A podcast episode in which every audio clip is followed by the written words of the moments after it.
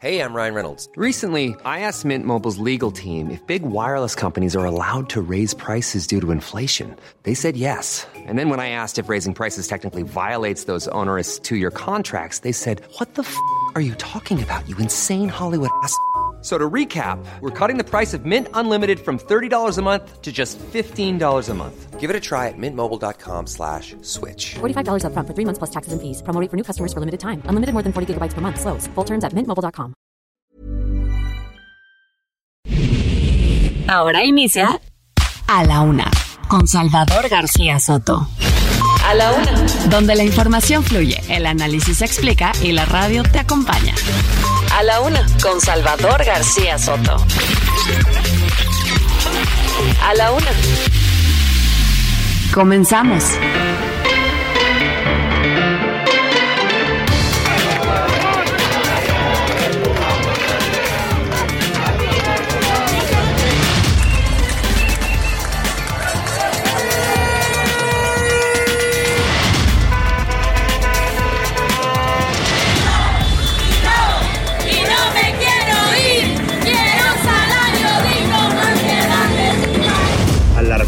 Uno los ve y se queda en shock de ver ese humo amarilloso gris.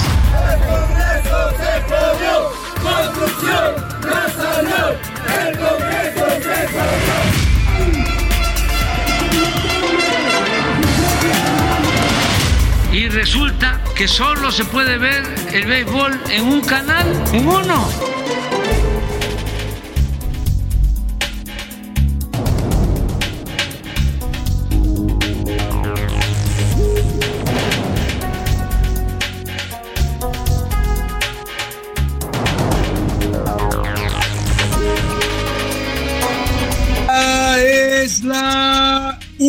La tarde en punto en el centro de la República. Los saludamos con mucho gusto. Estamos iniciando a esta hora del mediodía a la una, este espacio informativo que hacemos para usted todos los días a esta hora del día.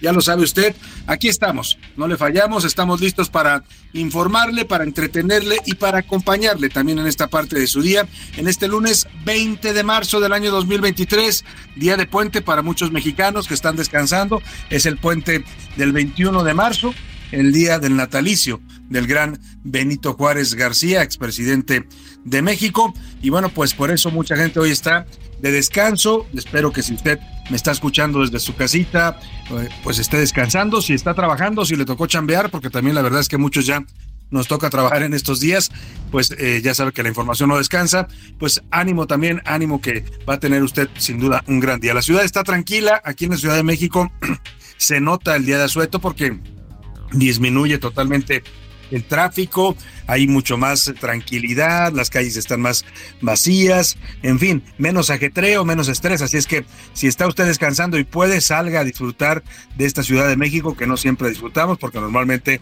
pues esto es como un hormiguero, siempre con gente corriendo de un lado a otro, el tráfico, el estrés, las ocupaciones, en fin.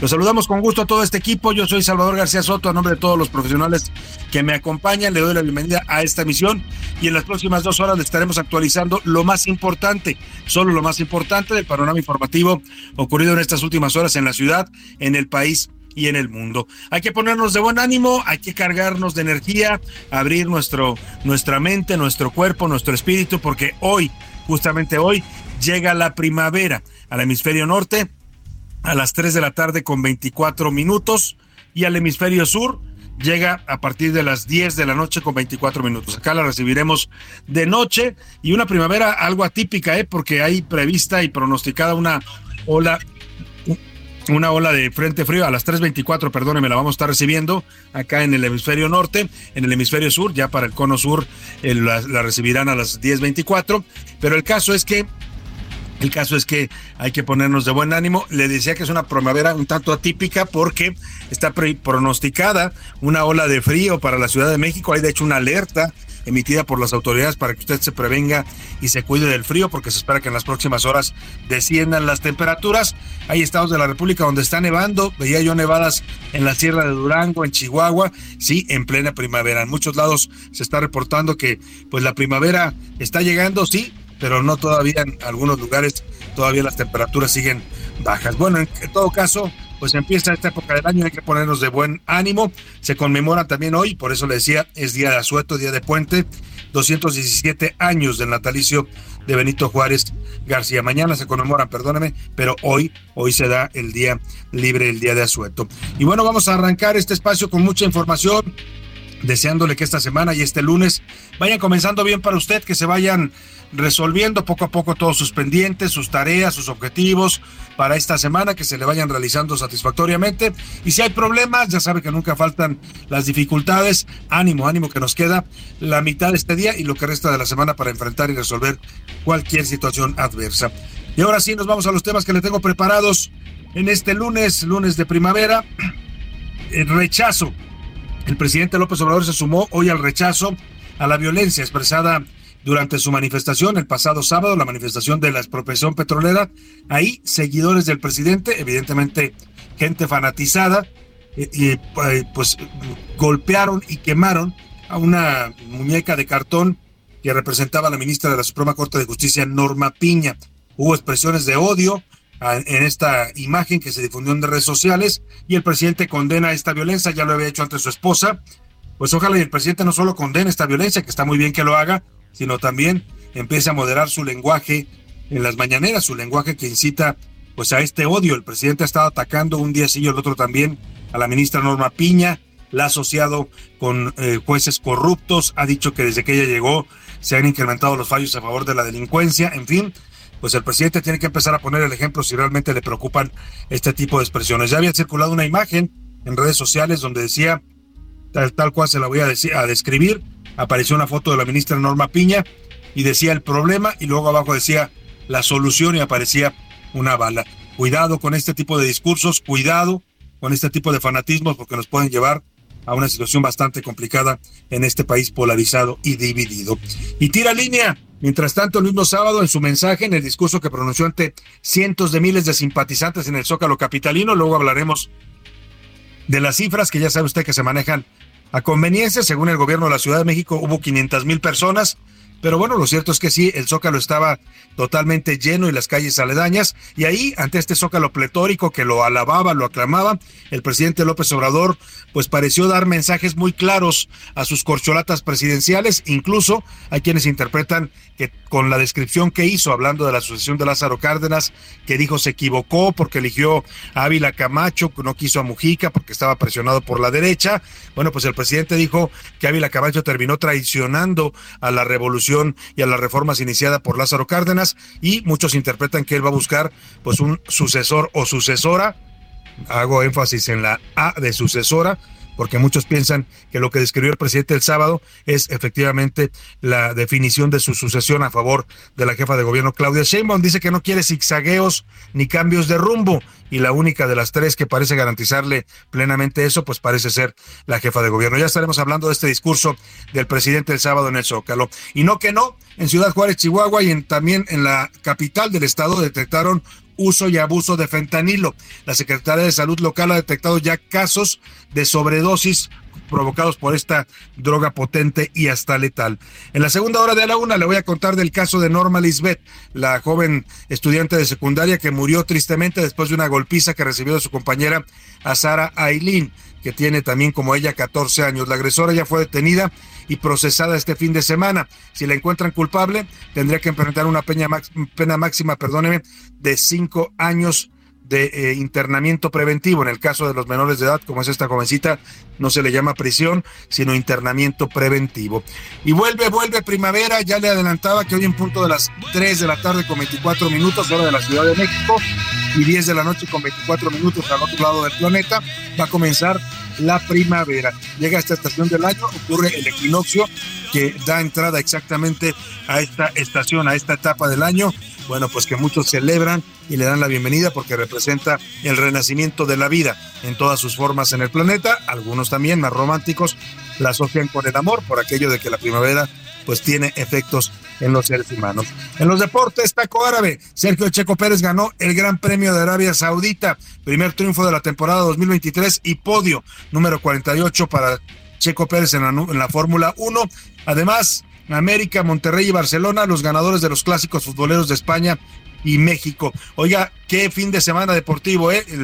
que tuvimos con la selección mexicana de béisbol ganándole a Puerto Rico el viernes de una manera impactante, casi un partido de esos de que podría ser un guion de una película de Hollywood y luego el sábado con este gran triunfo de Checo Pérez. Vamos a estar hablando de estos temas con Oscar Mota, también tenemos el entretenimiento con Anaí Arriaga y mucho, mucho más para que usted pase un buen momento en esta hora de su día, se informe y también nos acompañe y nos permita acompañarle. Y para que usted participe de este programa, que siempre se lo digo y se lo digo de corazón, es suyo, le hago las preguntas de este día. En A la Una te escuchamos. Tú haces este programa. Esta es la opinión de hoy.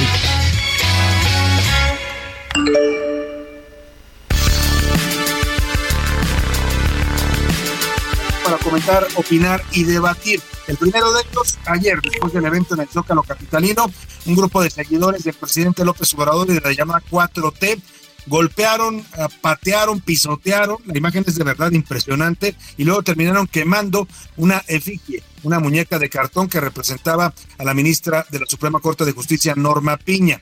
Esto después de semanas de constantes ataques en contra de la ministra y cuestionamientos desde la mañanera.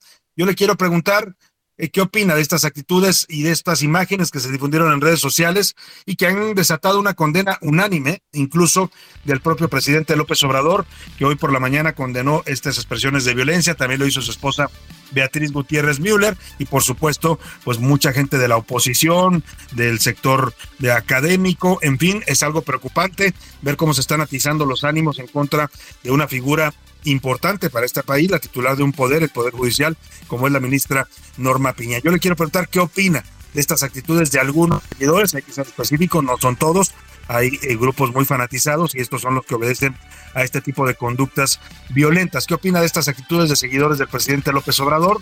Le doy tres opciones para que me conteste. Es una expresión de fanatismo y violencia inaceptables, se debe condenar y se debe de prevenir o, o está bien la ministra es corrupta y se merece que la traten así, o de plano, el discurso de odio desde Palacio Nacional empieza a tener consecuencias. El segundo tema que le pongo sobre la mesa, a Sara Aileen, N de 14 años de edad, es la menor de edad que fue señalada, acusada por haber dado muerte a su compañera estudiante de secundaria, Norma Lisbeth, de 14 años, después de un fenómeno de bullying en la que una golpiza le propinó, le causó la muerte a esta jovencita en el Teotihuacán, Estado de México. A Sara Islin, la agresora, ya fue condenada a proceso este sábado y de ser con, encontrada culpable por los jueces, le darán un máximo de cinco años de internamiento preventivo por tratarse de una menor, menor de edad. Familiares de la joven muerta quieren un mayor castigo. Yo le quiero preguntar, ¿usted cree que los menores de edad que incurran en delitos como el homicidio calificado, que es el, delito que le están imputando a esta jovencita, eh, deben de ser, le doy tres eh, opciones para que me conteste, deben ser enjuiciados y castigados igual que un adulto, o deben de ser tratados como menores por su, porque son víctimas finalmente de un entorno de violencia, o de plano, en México no hay una justicia adecuada para castigar a los menores infractores. El eh, Tercer tema que le pongo sobre la mesa tiene que ver con la entrada de la primavera. Ya le decía que a las 3.24 de la tarde ocurre el equinoccio de primavera y comienza esta época del año. Con esto dejamos atrás el invierno y los fríos. Bueno, en teoría, porque le decía que hay alerta de frío en la Ciudad de México, pero se supone que ya esto va de salida. Le quiero preguntar en todo caso a usted, ¿qué le, qué le significa la primavera? ¿Qué le representa y qué, qué sensaciones le provoca? Le doy tres opciones para que me responda la mejor estación del año, sin duda alguna, es lo que la etapa del año que más disfruto. Para mí es la estación del amor, muchos se ponen muy querendones en esta época. O de plano, yo prefiero el invierno, me gusta más el frío, o prefiero el invierno o el verano que la primavera, o incluso el otoño. Hay gente que le gusta mucho también el otoño. El número para que nos marque y nos mande sus respuestas y opiniones, 5518 41 51 99. Nos puede marcar por mensaje de texto o de voz. Usted decíralo. Aquí lo que le garantizamos es que su opinión siempre, siempre la escuchará usted al aire. Y ahora sí, nos vamos al resumen de noticias, porque esto, esto, este lunes, esta semana y la primavera Tragedia. Un hombre falleció el domingo en la Alameda de Santa María La Ribera en la alcaldía Cuauhtémoc, en la Ciudad de México, mientras bailaba en el clásico domingo de danzón y salsa. Otro recorte. El gigante Amazon recortará 9.000 puestos de trabajo convirtiéndose en la última gran empresa tecnológica en anunciar una segunda ronda de despidos ante una posible recesión. Maltrato animal. Al menos dos personas fueron detenidas luego del cateo de un supuesto refugio de animales llamado Redac, en la colonia Observatorio donde fueron encontrados varios perros muertos. Al rescate. El gobierno de Suiza inyectará 280 mil millones de dólares a los bancos Credit Suisse y UBS para evitar una crisis y posterior colapso del sistema bancario nacional. Mejores amigos. El presidente ruso Vladimir Putin dio la bienvenida al líder chino Xi Jinping al Kremlin en una visita que envió un poderoso mensaje a los líderes occidentales aliados con Ucrania de que sus esfuerzos para aislar a Moscú han fracasado.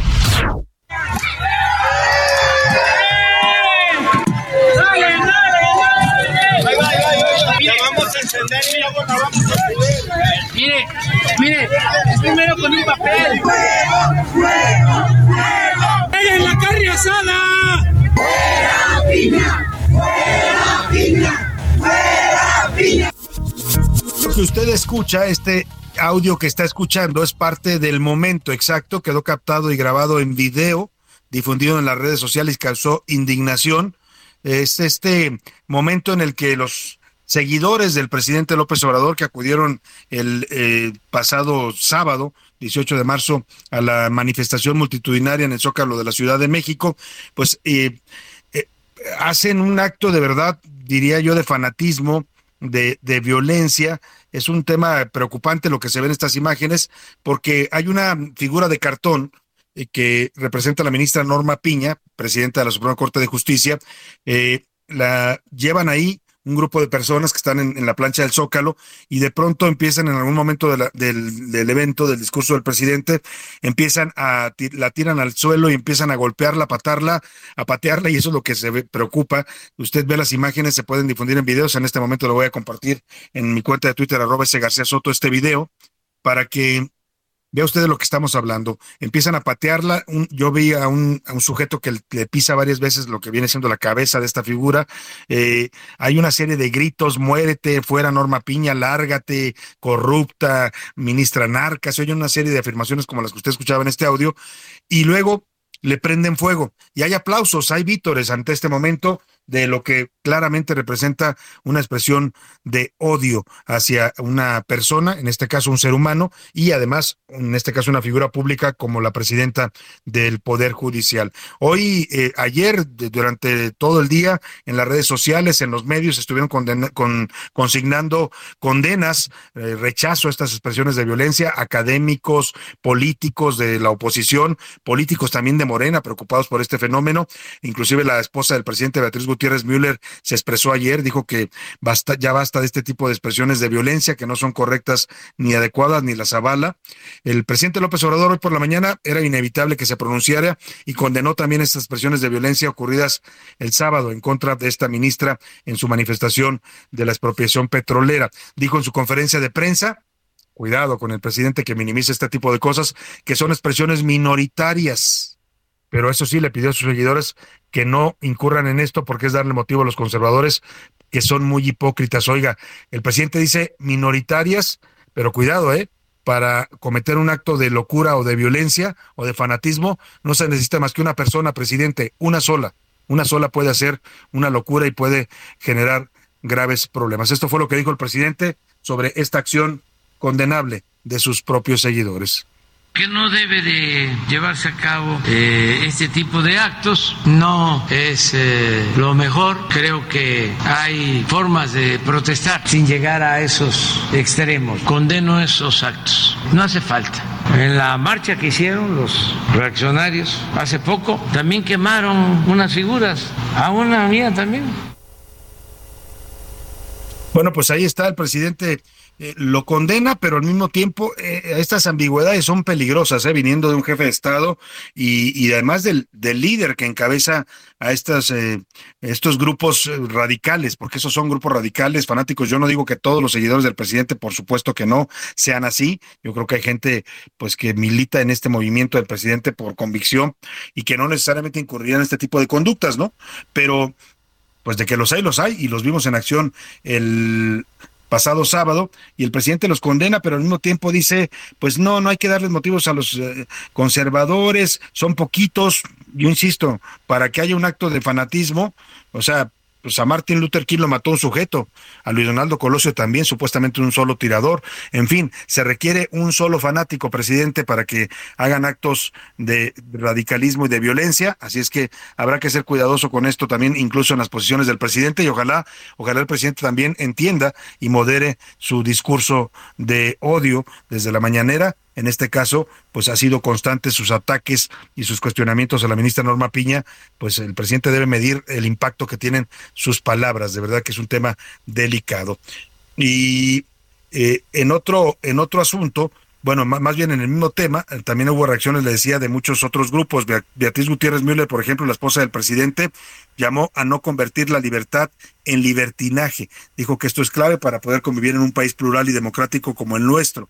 Mostró su apoyo a todas las mujeres de la política o circunstancialmente que estén cerca de la política ante la vejación a sus personas o su imagen o la de sus hijos. Lo he padecido tanto, dijo ella misma, Beatriz Gutiérrez Müller, que también ha sido motivo de algunas campañas de odio en Twitter, en las redes sociales. Dijo cómo no solidarizarme. Subamos el nivel, no violencia, más amor urgentemente. También Olga Sánchez Cordero, la senadora de la República, es ministra de la Corte, exsecretaria de Gobernación, dijo en un mensaje en Twitter, conozco a la ministra presidenta Piña desde hace 25 años, fue mi secretaria de estudio y cuenta en la Suprema Corte de Justicia. Independientemente de esto, las muestras de intolerancia a su persona y hacia la institución que representa son inadmisibles. La violencia nunca es la respuesta. Igual se pronunció Arturo Saldívar, el expresidente de la Corte, compañero también de la ministra Norma Piña, dijo que condena las manifestaciones de odio en contra de la ministra Piña. La violencia política nunca es el camino. Resolvamos nuestras diferencias mediante el diálogo, el debate político y los casos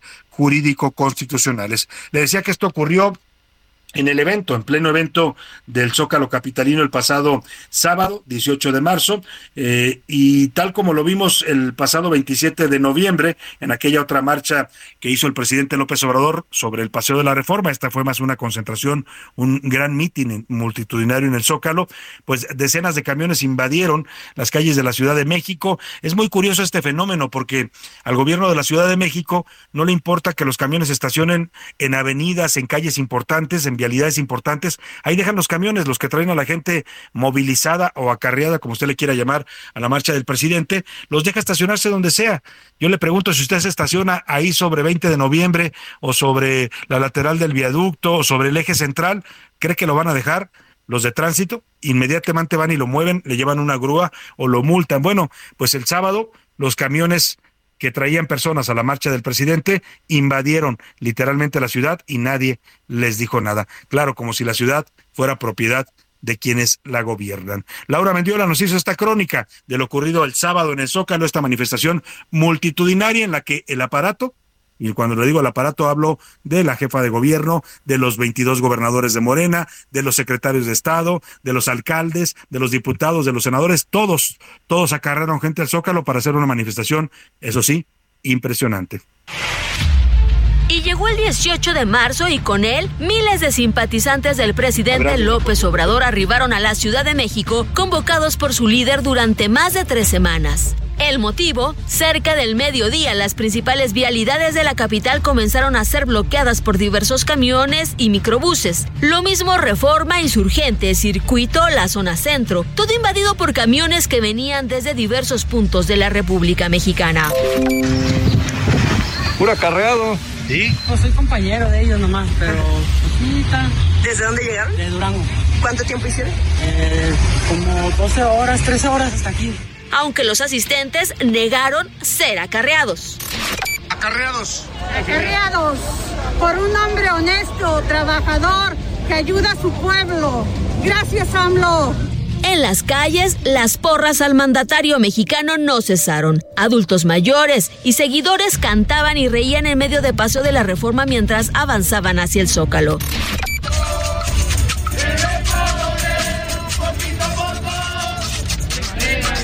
Quienes fueron tratados como verdaderos rockstars fueron las corcholatas. La jefa de gobierno repartía fotos a diestra y siniestra.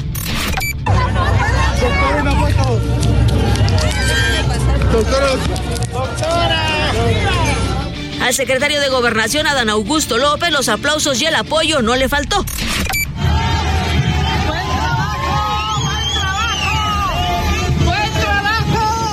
Para el canciller Marcelo Ebrard también hubo ovaciones y aplausos. Bueno, parte de lo que ocurrió este sábado, vamos a estar completando todo lo que se derivó de ese evento. Vamos a hacer el análisis del discurso del presidente. Por lo pronto, vamos a una pausa y regresamos con la música de la primavera. Momento, regresamos. Ya estamos de vuelta en A la Una con Salvador García Soto.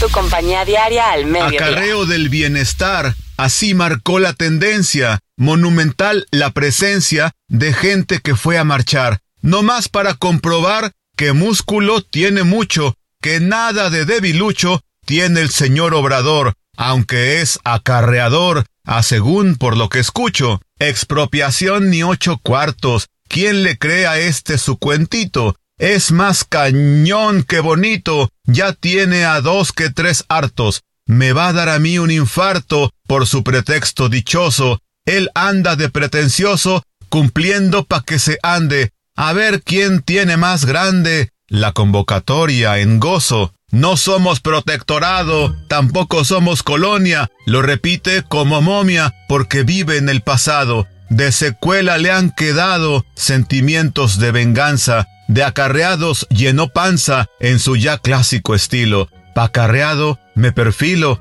a ver si mi vida avanza.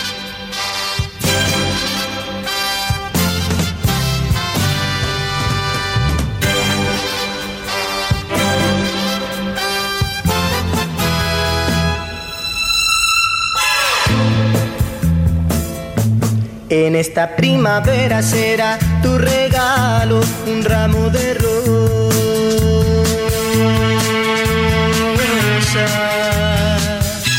Te llevaré a la playa, te besaré en el mar y muchas otras cosas más. En esta primavera las flores de mayo serán para ti.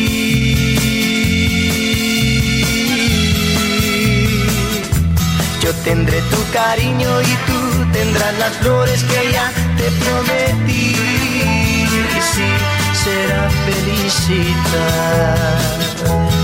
La primavera, la primavera y sonreirás como la vez primera. Yo tendré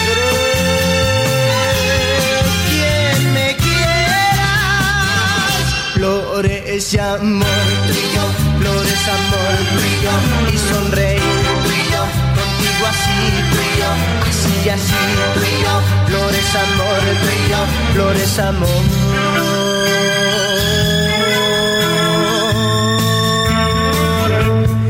Esta primavera será. Una de la tarde con 33 minutos. Estamos regresando aquí en A la Una con esta gran canción de Juan Gabriel. Comenzamos el homenaje a la primavera. Estaremos escuchando canciones que hablan de esta época del año, que evocan todos los sentimientos y las emociones que produce el ver renacer la vida, las plantas, la- las, eh, las siembras que comienzan en esta época del año. En fin, vamos a estar cantándole literalmente a la primavera en este en estos días musicales aquí en la Una. Y lo hacemos arrancando con Juan Gabriel, una canción de 1973 que se llama Justo en esta primavera, una letra sencilla pero le- llena de romanticismo, le canta al amor y a la felicidad que nos inunda en esta época del año, en donde las parejas pues salen a romancear y se ven ramos de flores por todos lados. Escuchamos un poco más de Juan Gabriel y en esta primavera y seguimos con más para usted aquí en la. En esta primavera será tu regalo un ramo de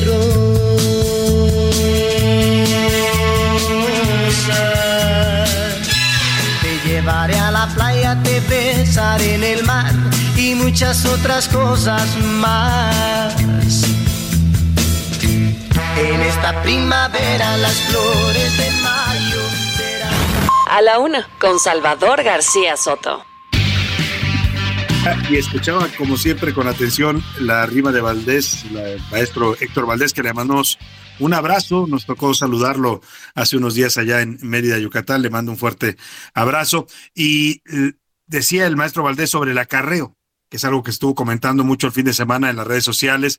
Se publicaron videos de los camiones que llegaban trayendo personas de toda la ciudad, de toda la República, de varios estados, ¿no? Se hablaba de cuotas que les pidieron a cada gobernador, a cada alcalde, a cada diputado, tenían que traer un cierto número de personas.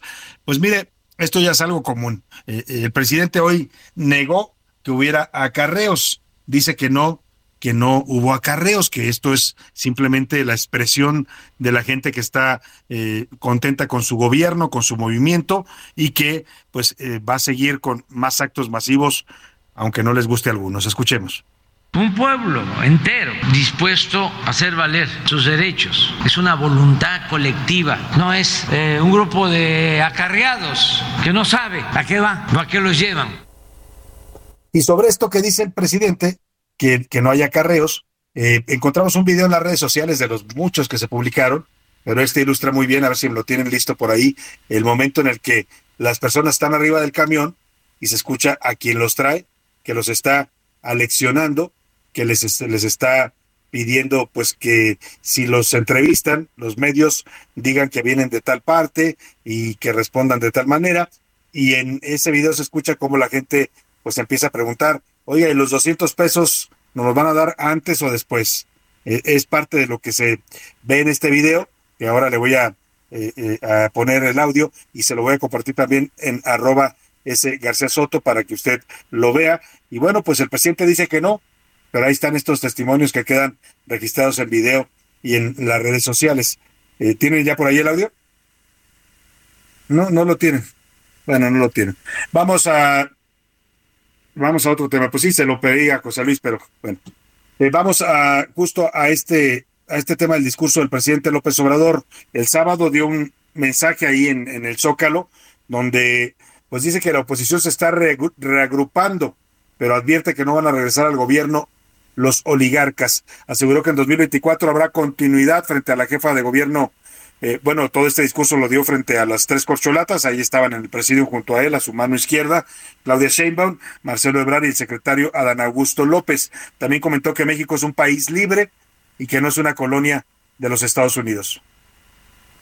Hemos orientado nuestros recursos y esfuerzos para alcanzar la autosuficiencia alimentaria y la autosuficiencia energética. El año próximo no vamos a comprar gasolina, ni diésel, ni otros petrolíferos en el extranjero. Estoy convencido que cualquiera de los aspirantes que resulte triunfador en la encuesta para elegir al candidato de nuestro movimiento aplicará la misma política en favor del pueblo. México es de los países con menos analfabetismo político en el mundo.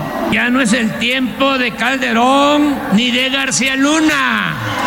Ahora no hay simulación, de verdad. Se combate a la delincuencia organizada y de cuello blanco, porque no hay corrupción, no hay impunidad, ni existen relaciones de complicidad con nadie. Le recordamos a esos políticos hipócritas e irresponsables que México es un país independiente y libre, no una colonia ni un protectorado de Estados Unidos.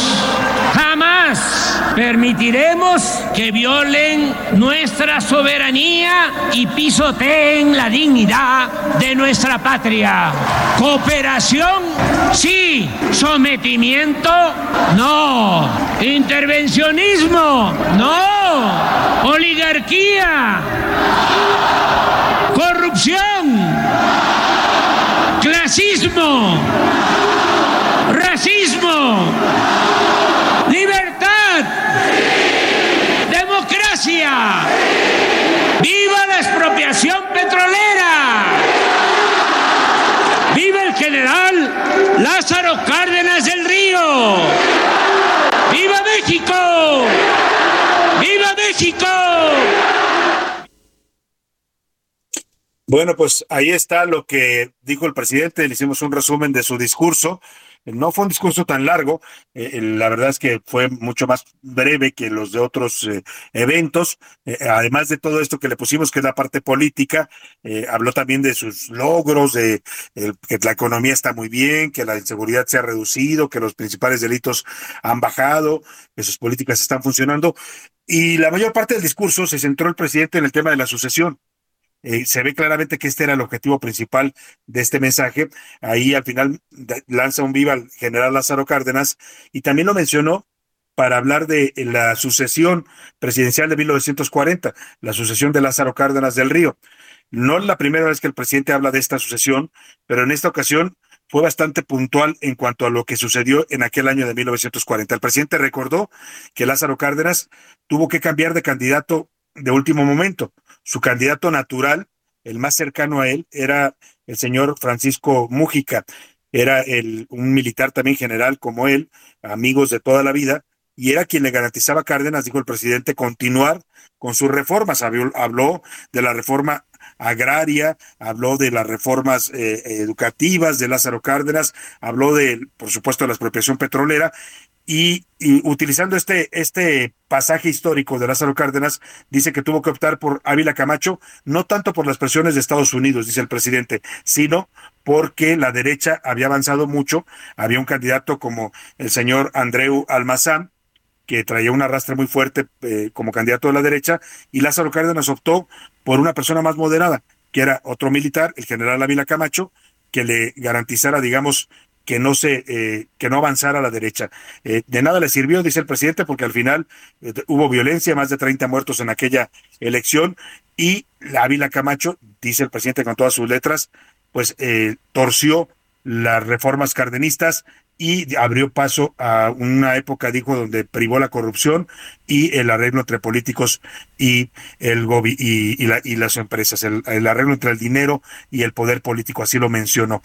todo mundo puso atención a esta parte porque el presidente hay una parte donde dice no es tiempo de zigzagueos, no es tiempo de titubear, tenemos que seguir derecho en estas reformas en su transformación y habla de que cualquiera de los tres eh, candidatos le puede garantizar una continuidad con cambio.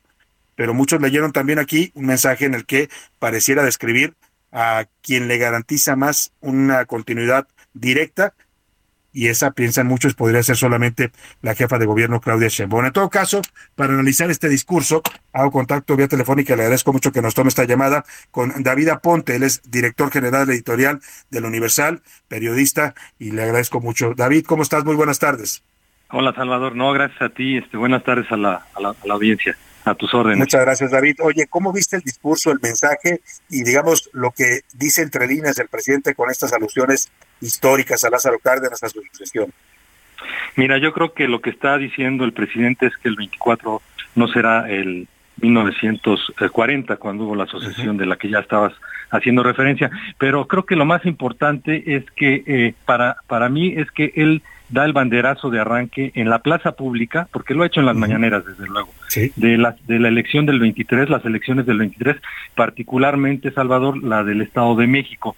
Eh, nada más eh, es cosa de revisar el, el, video de nueva cuenta de cómo fue de generoso, efusivo y, y, todo esto que le dispensa a, a, a Delfina, a Delfina Gómez, la candidata de de Morena al Estado de México. Me parece que ahí es un muy importante ese mensaje y parece que Coahuila no no no le importa mucho. De hecho, pues yo no vi yo no vi en las imágenes a, al senador Guadiana. Desde luego también el 24 es muy importante en, en dos en dos plazas, la presidencia y la Ciudad de México. Mario Delgado estuvo diciendo la víspera de la de la concentración de esta concentración de, de miles y miles de personas en el Zócalo de la Ciudad de México que lo que querían era demostrar la, el músculo, la fuerza, la estructura de Morena en la capital de la, de la República, una capital que perdieron en el 21 una gran parte de la capital y en el Estado de México. Entonces así lo hizo saber Mario Delgado. Y, yo me, detendría, este, Salvador, en, lo político, que es lo más importante. A mí me parece que todo lo demás fue como un informe de, gobierno, mucha retórica sobre el tema de, la energía, el petróleo, en fin, pero eh, en, en lo político yo lo dividiría en tres partes. Esto que tú ya mencionabas de que habrá continuidad con cambio en el 24, es decir, ya se mete de lleno a la contienda electoral, ahí no sé qué van a hacer las autoridades de, del INE respecto de este, de este evento, seguramente la oposición que ahí sigue dormida, sobre todo ahora que es este un fin de semana largo, pues a ver si hace algo con este, con este tema. Eh, y esto lo hace también, ya lo decías tú también, frente a las, él, les llama así las corcholatas, estaba Marcelo, estaba Claudia y estaba Adán Augusto, esto lo presenta, y estos estaban en, en el estrado, pues ahí en el, en el, en, el corazón del, del evento político electoral. Y cuando dice que los oligarcas, los adversarios, la derecha, en fin, sus, enemigos no van a regresar al poder, hagan lo que hagan.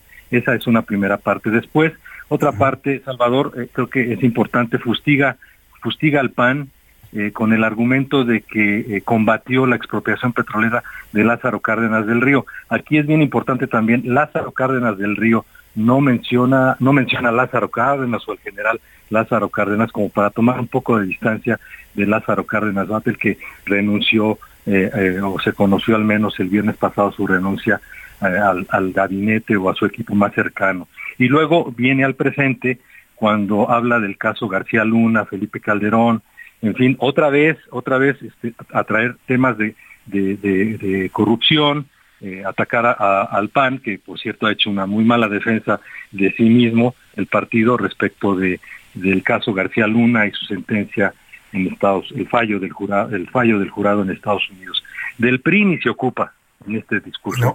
Del, PRD menos, o sea, el PRD ya no existe porque toda esa gente que estaba en el PRD con él, pues se fue con, se fue para, para Morena. Esa parte me parece que es la segunda importante. Y la tercera, Salvador, eh, sigue con el pleito, este pleito nacionalista contra, contra eh, ciertos legisladores republicanos en Estados Unidos, eh, con el tema del fentanilo, la idea de, de dos legisladores republicanos de que actúen las Fuerzas Armadas en México contra los cárteles de la, de la droga. México no es una colonia, dice el presidente, y los volvió a llamar hipócritas.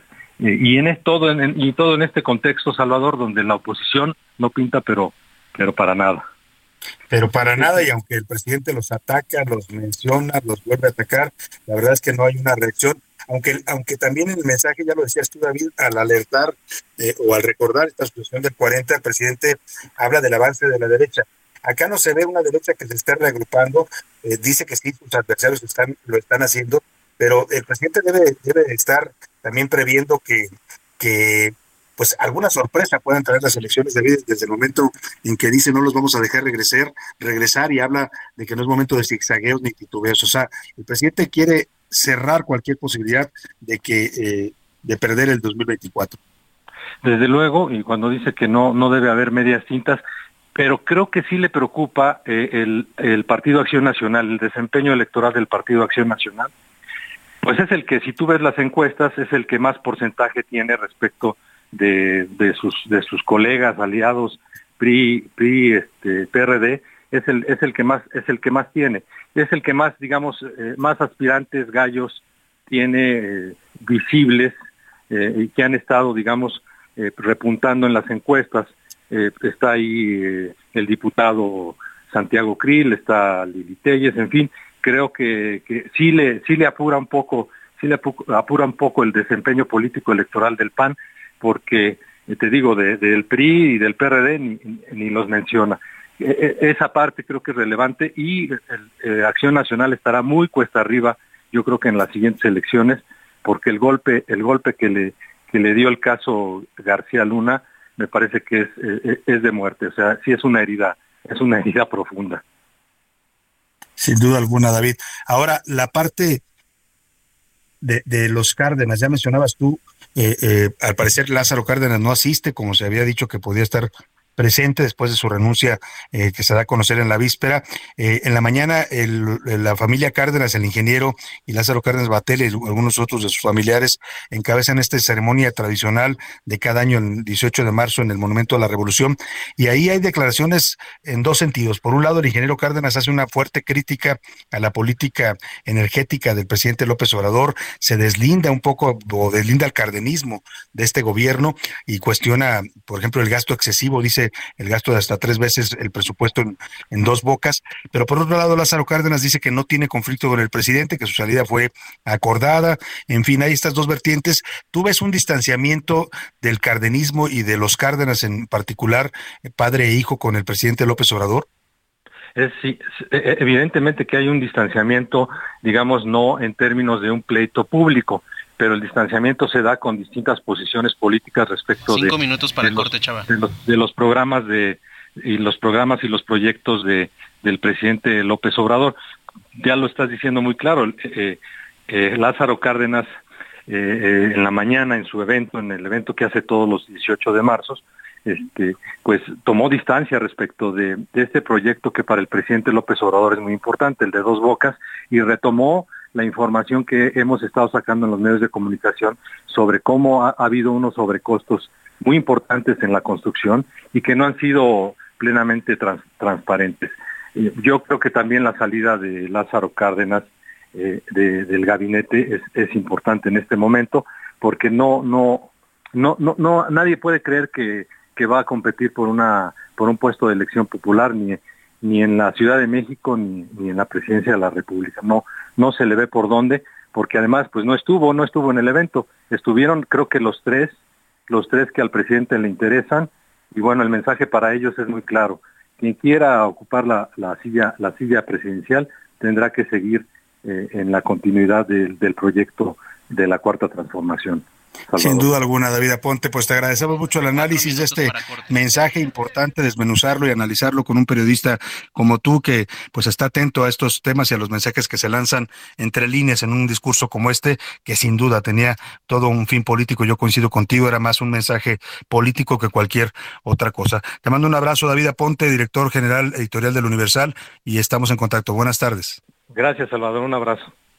Ahí está el periodista David Aponte con este análisis de un hecho que pues hay que tomar nota, ¿eh? lo que se vio el sábado es importante, nos le puede usted gustar o no, usted puede estar de acuerdo o no con que acarríen gente, con que le llenen el zócalo al presidente o que también mucha gente, y hay que decirlo, ¿eh? no todos van acarreados, yo creo que una buena parte sí son acarreados, pero también hay gente que acude por su propia voluntad y decisión a apoyar este, este movimiento político que representa López Obrador y lo que se ve pues es evidente y es innegable, es un es un mensaje de fuerza, es una imagen en donde el presidente está diciendo, a ver, estoy en mi quinto año, estoy en el ocaso, pero sigo con un fuerte respaldo, lo dice en su discurso, el pueblo me apoya, me respalda, ahí está la expresión de apoyo y en el mensaje pues claramente está diciendo, yo voy a decidir quién va a ser mi sucesor o sucesora.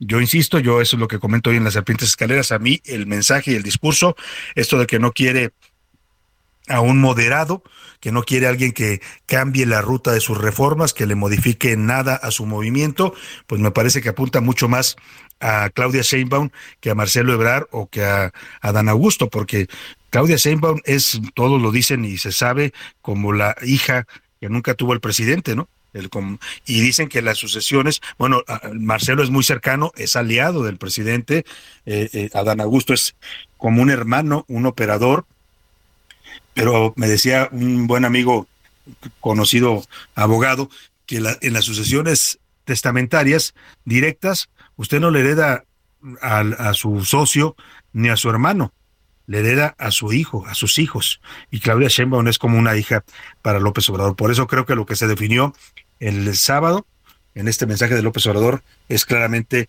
pues que todo está apuntando a lo que se ve más que evidente, ¿no? Tampoco estoy revelando la gran verdad. Se ve más que evidente que Claudia Sheinbaum sigue siendo la opción número uno del presidente López Obrador a unos meses ya de que se tomen las decisiones. Ya dijo Mario Delgado que pasando las elecciones del Estado de México y de Coahuila se va a convocar al proceso interno, se va a convocar ya fechas para la encuesta.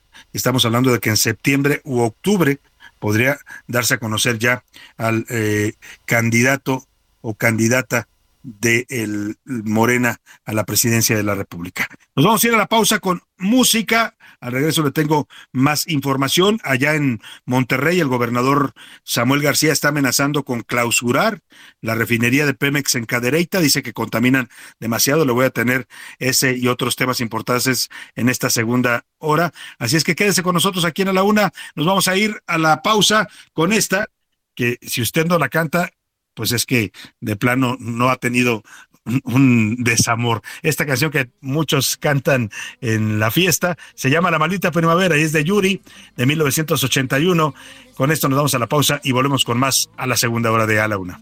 Siento el vacío de ti, me desespero como si el amor doliera y aunque no quiera, sin quererlo pienso en ti.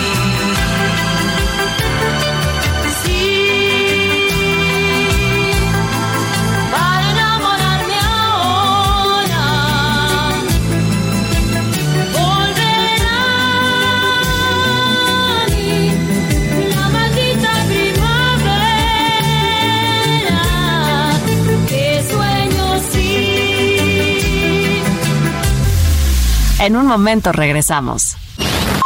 Ya estamos de vuelta en A la Una con Salvador García Soto. Tu compañía diaria al mediodía. En una noche muy triste y solitaria, la luna llena parecía hablar. El invierno ha llegado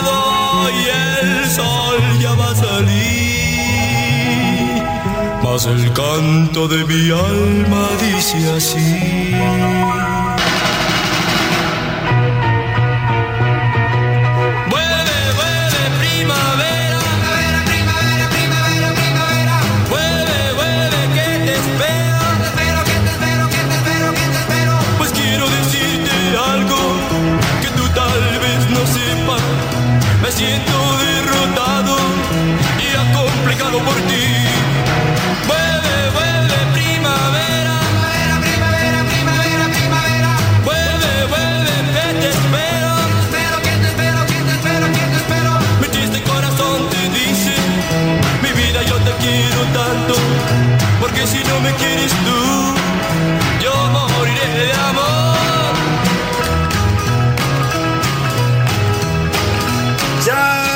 Las 2 de la tarde en punto en el centro de la República. Los saludamos con mucho gusto. Estamos iniciando a esta hora del mediodía la segunda hora de A la Una. Vamos a la segunda parte de este espacio informativo, todavía con mucha información, con muchos temas, historias, noticias, entrevistas.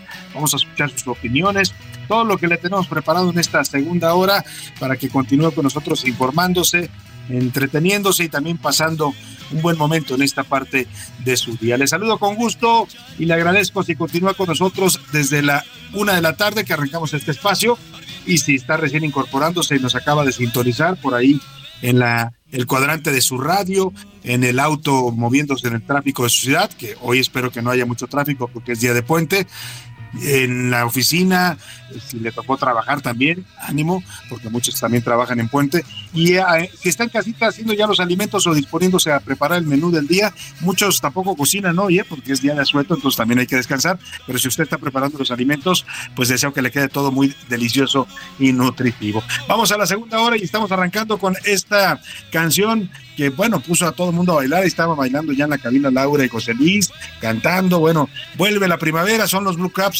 de, ah, de los años 60, esta canción, fueron una agrupación musical efímera, la conformaban jóvenes que desean figurar en el mundo de la música, pero sobre todo querían hacer rock and roll. Y la verdad es que lo lograron muy bien. La letra original de esta canción era de Armando Trejo y los colocó en un sitio sin duda en la historia del rock mexicano en calidad de leyendas de la música mexicana. Vamos a retomar un poco el ritmo de la primavera que en una hora, exactamente poco más de una hora, estará entrando ya el equinoccio de primavera aquí en la zona del Valle de México. Hay decenas de turistas que acuden a recargarse de energía a los centros ceremoniales. Ahí está la pirámide de Cuicuilco y algunas otras. Así es que en un momento van a tener el reporte completo de cómo reciben los mexicanos la primavera. Por lo pronto, vuelve primavera. Súbale un poco a su radio y seguimos en esta segunda hora de A la Una.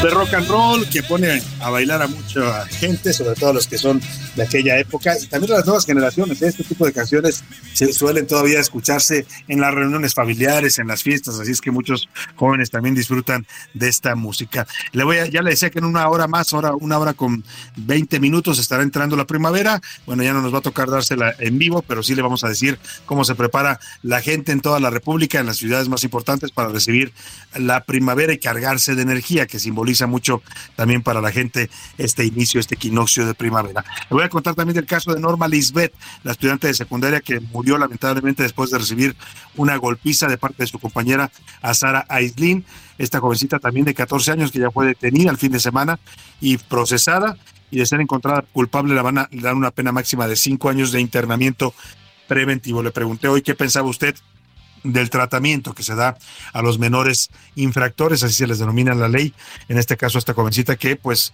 por bullying, que ella era una de las que bulleaba a Norma Lisbeth, cuando Norma Lisbeth se decidió a enfrentarla, trató de perder el miedo y decir hasta aquí llegó este, esta situación, pues le costó lamentablemente la vida. Vamos a hablar de esos y de muchos casos más, de muchos temas más en esta segunda hora. Por lo pronto, como siempre a esta hora del programa, lo más importante es escucharlo a usted, escuchar su voz, sus opiniones que ya nos han llegado en este día de puente.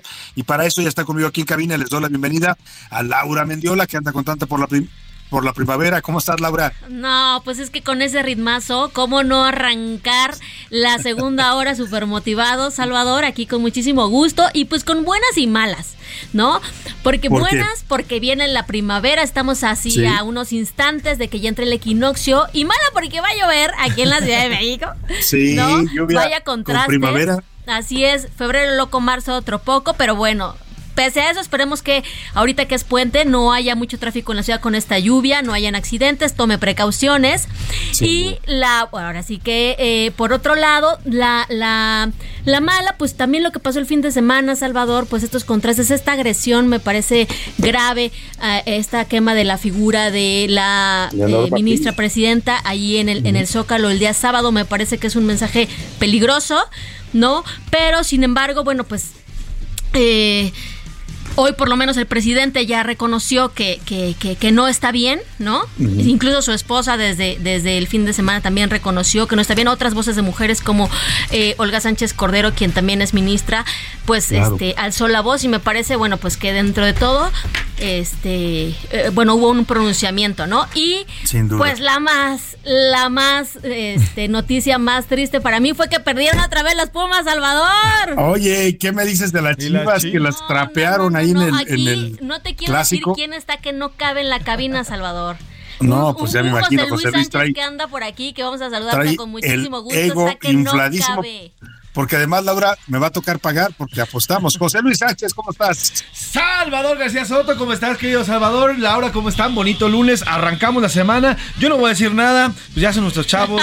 Nada más, ahí la dejo. Ahí la dejo. Oye, pero sí, bastante movidito el fin de semana aquí en la capital, Laura y Salvador. No Muy solamente movido. con el tema de la marcha del presidente, sino también tuvimos Vive Latino en el, eh, en el Sí. Foro Sol, tuvimos los partidos eh, también de fútbol, hubo el Cervefest, que regalamos boletos también. En fin, hubo una gran, gran. béisbol. El, el béisbol también, bueno, todo el mundo viendo el Claro. béisbol en los restaurantes y demás. En fin, Checo. gran movido. El Checo Pérez, muy movido esta- este fin de semana bueno. aquí en la Sí. Ciudad de México. Y las jacarandas hermosas también, por cierto, moradas, Fue moradas aquí en la capital. De semana intenso, José Luis, aunque ya lo decía Laura, la primavera llega en condiciones un poco atípicas por la lluvia y por el frío que también está pronosticado en la ciudad. Más adelante voy a pedir que nos des esta alerta por frío que emitieron las autoridades de la Ciudad de México en plena primavera. Pero por lo pronto, en este momento del programa es exactamente el momento en el que preguntamos ¿Qué dice el público? Tenemos muchos mensajes, Salvador, nos está escribiendo. Saludos, Salvador, eh, desde la Ciudad de México, una tranquila Ciudad de México. Por acá nos dice la señora Rosalba Rodríguez. A mí me tocó trabajar, pero lo estoy haciendo con mucho gusto escuchándolos. Y además, bueno, pues con muy poca gente, así que descansando prácticamente. Sobre el tema de la ministra, nadie, ninguna mujer debe de ser señalada y mucho menos insinuar violencia en su contra por, sobre todo, por cualquier cosa, pero sobre todo también por el tema laboral. Nadie puede ser así castigada y por lo menos nadie puede ser ofendida, nos dice por acá la señora Rosalba. Tiene, Eh, tiene toda la razón. Me quedé pensando ahora que escuchaba a Laura hacer esta reflexión sobre este hecho tan grave y tan lamentable en un país donde asesinan todavía diariamente a 11 mujeres, mujeres al día, Salvador. ¿no? Donde la violencia está a flor de piel en en todas sus expresiones hacia las mujeres, Laura, hacer esto, pues es gravísimo, pues, porque no solo hablas de una mujer, sino hablas también de una figura importante para la República. Así es, Salvador. Es- digo, eh, eh, me, me parece que es de los de los sucesos eh, eh, más graves que han ocurrido recientemente en contra de las instituciones, ¿no? De lo que representa Sí. ella como institución y de las mujeres, ¿no? Porque eh, ya veíamos, incluso la pusieron en este tendedero que pusieron afuera de, de la Suprema Corte, ella junto con la ministra Margarita Río Fa- Farjat, este, evidentemente eh, los enemigos favoritos del presidente, García Luna, los expresidentes Vicente Fox y. Calderón, pero ahí... O sea, e- este, este discurso de odio, este discurso polarizado, peligroso para el entorno de las mujeres en general. ¿No? Sin duda alguna. No, entonces sí me parece a mí de, de, de, de hacer una alerta, de hacer un stop y de verdad eh, no caer en estos fanatismos ideológicos eh, eh, que, que no Claro. abonan nada, nada, nada a, un, a, a- una política, una democracia que de verdad estamos urgidos de tener. Si los seguidores de López Obrador creen que con eso le hacen un favor al presidente, pues menudo favor, ¿eh? porque una agresión a la presidenta de la Corte sería un hecho muy grave que causaría inestabilidad en el país. Más mensajes, José Sí, Luis? nos dice por acá eh, la señora Fabiola González Alcaraz Salvador. El tema de la, de la señorita que asesinaron eh, su compañera es un tema que, uno, el gobierno ha fallado porque no están dando las suficientes herramientas para los jóvenes. Dos, las familias hemos fallado porque no estamos propiciando la paz entre los jóvenes en un, en un país donde está lleno de violencia. Y tres, definitivamente la justicia en nuestro país no existe. Este tema debería ser no solamente castigar a la niña, sino también a los padres, dónde estaban y que permitieron el bullying hasta el grado de asesinar. Saludos, Salvador. Que tengas buena tarde, nos dicen por acá. Tiene toda la razón, ¿eh? Este es un fenómeno el bullying que no involucra solo a las autoridades que tienen una gran parte. La pregunta es, ¿qué hizo la directora de ese plantel que ahora ya la corrieron? Pero ¿qué hizo cuando esto se estaba produciendo? Si la niña lo denunció, si había ya eh, antecedentes, la verdad que es gravísimo que no se detengan a tiempo este tipo de agresiones hasta que llegan a un caso tan lamentable como este. José Alcaraz nos dice, deberían de reformar la ley para que en ciertos casos y solamente en específicos los menores de edad que hayan incurrido en ciertos delitos sí tengan o puedan ser juzgados como adultos. No puede ser que una persona, un- una joven que lastimosamente asesinó a su compañera solamente vaya a pasar máximo cinco años de cárcel y luego, y el dolor de la familia que, eh, de, la, de la joven que asesinaron, ahí, ahí donde está la justicia. Saludos, Salvador, nos dicen por acá. Eh, también dice por acá, Salvador, el tema de la ministra presidenta, nos dice la señora María del Refugio González, el, as- el tema de la ministra presidenta no puede ser, no se puede permitir, ni de un lado ni de otro. Jamás debe haber este tipo de agresiones y menos en contra de una mujer. Y mire, hace apenas unos días estaban las mujeres gritando y es- estaban gritando en las calles por el 8M, días después queman una efigie de la señora Norma Piña. No se puede permitir, nos dice por acá la señora María del Carmen del Refugio. Eh, también nos dice por acá, Salvador, eh, te escuchamos desde la hermosa Quintana Roo. Saludos hasta allá, hasta Quintana Roo. Aquí andan también, nos dice por acá, anda también muy nubladón. Incluso no se va, no vamos a poder ver la bajada de la, de, de la serpiente De la emplumada. serpiente. Pero sí estamos muy contentos recibiendo ya la primavera y además con esto el turismo que nos va a favorecer de este lado. Saludos, Salvador, que tengas buena tarde. Muchos dicen por acá. saludos. Entiendo que también por, por ahí nos llegó un mensaje en Facebook, José Luis. Así es, Salvador. Nos están llegando y bueno, también hay- es bueno para repetir y repitamos, ¿no? El, el- tu- tus páginas, porque también tienes eh, páginas en Facebook. Eh, nos puedes seguir también como Salvador García Soto en Facebook, también está. Y Serpientes y Escaleras también puede encontrar usted a, a Salvador García Soto en esta red social de Facebook. Ahí puede eh, escribirnos y comentarnos. Y bueno, lo que nos escribe el... Ti- Tieritif Cervantes nos dice Salvador García Soto, un abrazo y buenas vibras desde Tampico, Tamaulipas. Mándame un saludo en tu programa de Fiel Radio Escucha. Soy el, el Fiel Radio Escucha. Tiertif Cervantes Cortés. Todos los días los escucho eh, de lunes a viernes. Saludos, Salvador, nos dice, nos dice este gran escucha ahí en Facebook. Muchos saludos para usted hasta Tampico, Tamaulipas. Gracias, le mandamos un abrazo hasta allá. Así es, nos, y nos siguen llevando más mensajes en Facebook. Al ratito los vamos a leer. Por lo pronto, también nos escribe por acá eh, la señora Mariana Cortés. Dice por acá, Salvador, sobre el tema de la ministra, ninguna mujer, ninguna mujer puede estar a favor de eso. Las mujeres que ayudaron a estos hombres a aprender ese efigie deberían de hacerse responsables y ofrecer disculpas. Esto no solamente toca a una ministra, no solamente toca a una mujer, nos toca a todas que estamos en una lucha constante en contra de la violencia machista. Saludos, Salvador. Que tengas alguna. buena tarde. Toca y compete a todas las mujeres. Laura, ¿qué tienes en la comunidad tuitera en arroba Soto? Hicimos, Salvador, tres preguntas. Vámonos con la primera. Eh, precisamente durante el 85 aniversario de la expropiación petrolera, estos seguidores de AMLO quemaron la figura de la ministra Norma Piña. ¿Qué opina de estas actitudes de algunos seguidores del presidente? El 43% que eh, se trata de fanatismo y violencia, el 11% que la ministra es corrupta y el 46% que culpa los discursos de odio, que es culpa de los discursos de odio que vienen pues evidentemente de Palacio Nacional. Y sobre la otra pregunta, a las 3.24 de la tarde inicia la primavera, ¿a usted le gusta la primavera? El 54% que sí, la considera la mejor estación, el 46% que no, que prefiere el invierno, cuéntenme en esa votación por favor.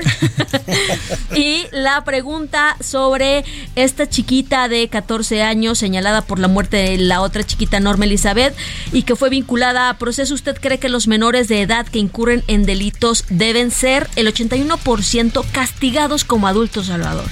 El 14% tratados deben ser tratados como menores de edad y el 5% que no hay justicia para la infancia. Pues sí, me parece que es un tema, es un tema muy espinoso, Salvador, muy espinoso. Y, y lo que preguntaban Salvador y Laura, ¿dónde están los padres, no? ¿En qué momento? Porque esto no solamente fue ese día de la pelea, ya iban por lo menos cuatro meses de un constante bullying de esta joven a la otra joven.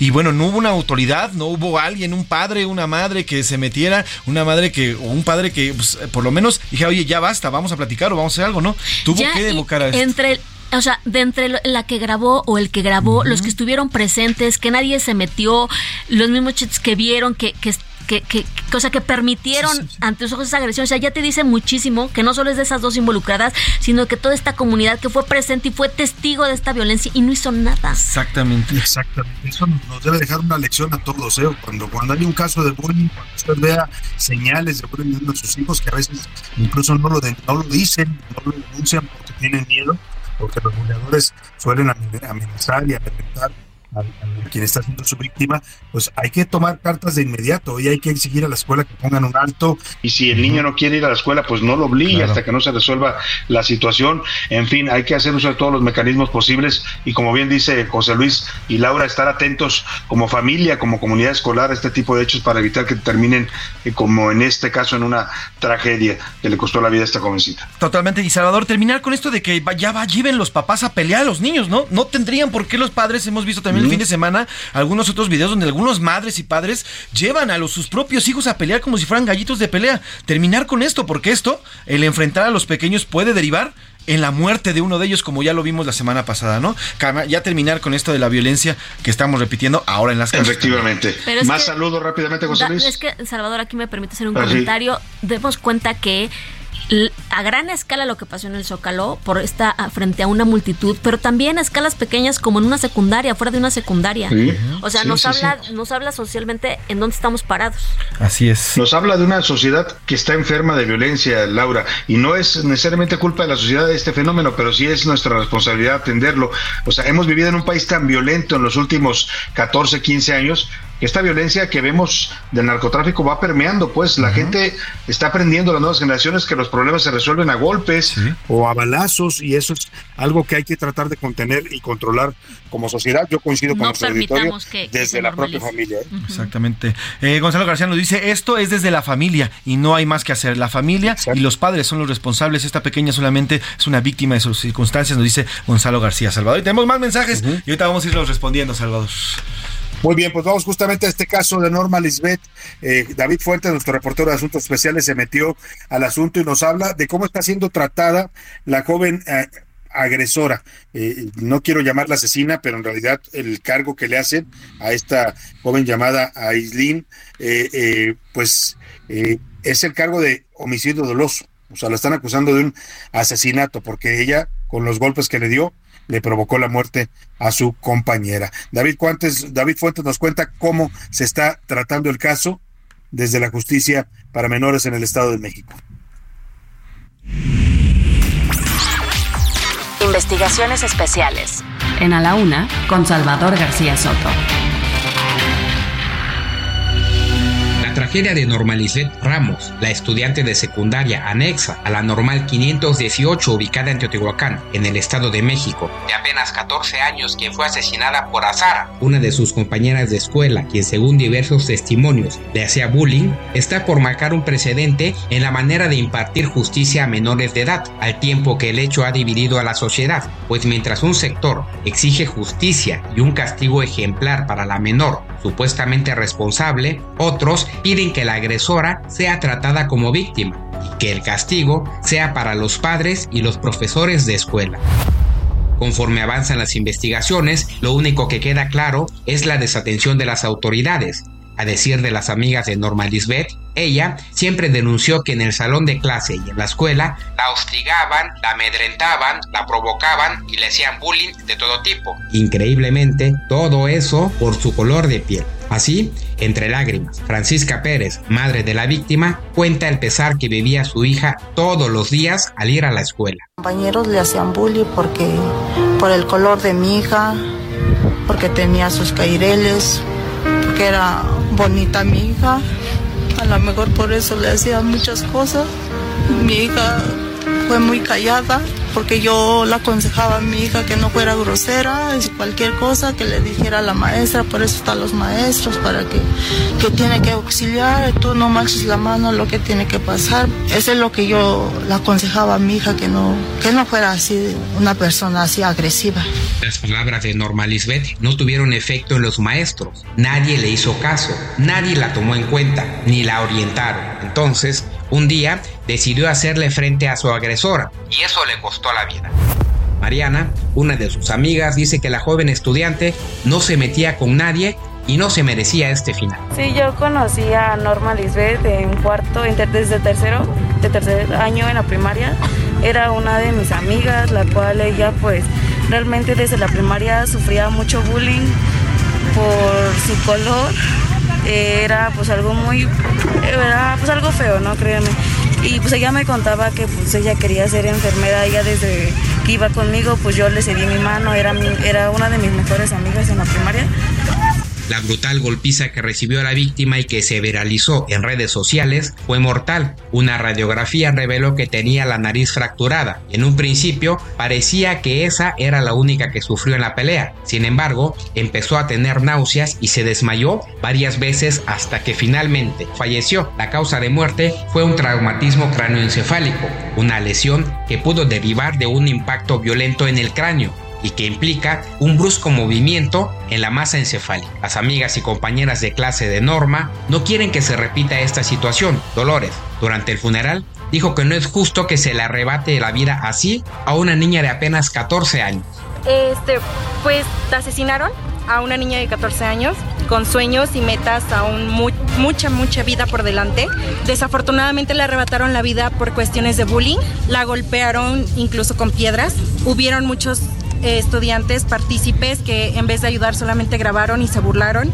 Eh, la directora y algunas autoridades escolares, incluso maestros, conocían la situación de esta niña y no hicieron nada. Ahora, aquí es donde el tema se pone interesante. Luego que se diera a conocer la muerte de Norma Lisbeth, su agresora, Azara, intentó escapar del Estado de México en contubernio con su mamá. La ley no la puede juzgar ni sancionar por homicidio. La menor solo podría enfrentar una sanción máxima de 3 a 5 años de internamiento preventivo en caso de ser encontrada culpable. Así lo marca la Ley Nacional del Sistema Integral de Justicia para Adolescentes que entró en vigor para todo el país el 16 de junio del 2016. Dicha norma advierte que bajo ninguna circunstancia se podrá incrementar dicha sanción en contra de una persona menor de 18 años. Entonces, en este caso, ¿cómo se aplica la justicia? ¿Merece una niña de 14 años estar en prisión por un homicidio? El castigo entonces sería para sus padres, los maestros o incluso para sus otros compañeros que no evitaron la pelea. Ahora le toca a las autoridades resolver este problema y a nosotros educar mejor a nuestros hijos. Para A la Una con Salvador García Soto reportó David Fuentes. Qué dolor, qué dolor escuchar esta nota de David Fuentes, estos testimonios de la madre, de los compañeros. Mire, esta niña refleja un poco la situación en la que estamos muchos mexicanos abandonados. Ella fue abandonada por sus padres, por sus compañeros, por sus directores, por sus maestros y finalmente terminaron matándola en una pelea violenta. Terrible historia. Vámonos a información de último momento. José Luis Sánchez, ¿qué nos tienes? Salvador García Soto, bueno, pues eh, te cuento que el, el- el expresidente Donald Trump podría llegar a la cárcel y esto, bueno, pues eh, ayer el presidente, el expresidente tuiteó a través de su cuenta oficial en Twitter, que ya está de regreso, que hay un eh, procedimiento en su contra por eh, temas con la actriz porno Stormy Daniels, quien, la ha, quien ha acusado que durante la- su campaña recibió dinero, o dicen que se recibió dinero a cambio de su silencio, porque supuestamente la actriz porno tiene videos e imágenes del expresidente en situaciones pues bastante comprometedoras. Así que bueno, pues podría ser enjuiciado en los próximos días el señor eh, Donald Trump y esto afectaría naturalmente toda su carrera hacia el 2024. Su, su aspiración a volver a ser candidato a la Exactamente. presidencia. Nos vamos a ir a la pausa con música, pero de los curuleros de San Lázaro le hicieron esta canción al acarreo o a los acarreados de la marcha de este fin de semana del presidente López Obrador. Un montón y medio, fueron a la alabanza, voluntariamente a fuerza, así fue la convocada. Que si no somos iguales, que si ya no hacemos tranzas, que si ya erradicamos eso de la acarreada. Arre amiguitos, arre todos, arre, vamos a fingir que todo está bien padre. Arre amiguitos, que se vea bien, para las marchas no nos ganan el. Arre amiguitos, arre todos, arre, vamos a fingir que todo está bien padre. Arre amiguitos, que se vea bien. Heraldo Radio, la H se lee, se comparte, se ve y ahora también se escucha.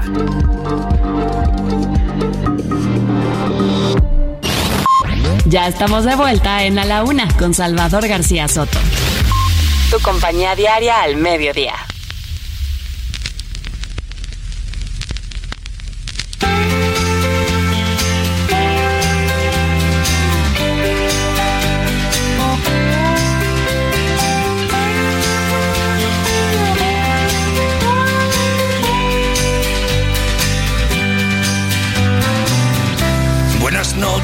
Primavera. Bienvenida al mes de abril. Te esperaba en la escalera del redil. Nueve meses oxidaban en el fondo de un baúl.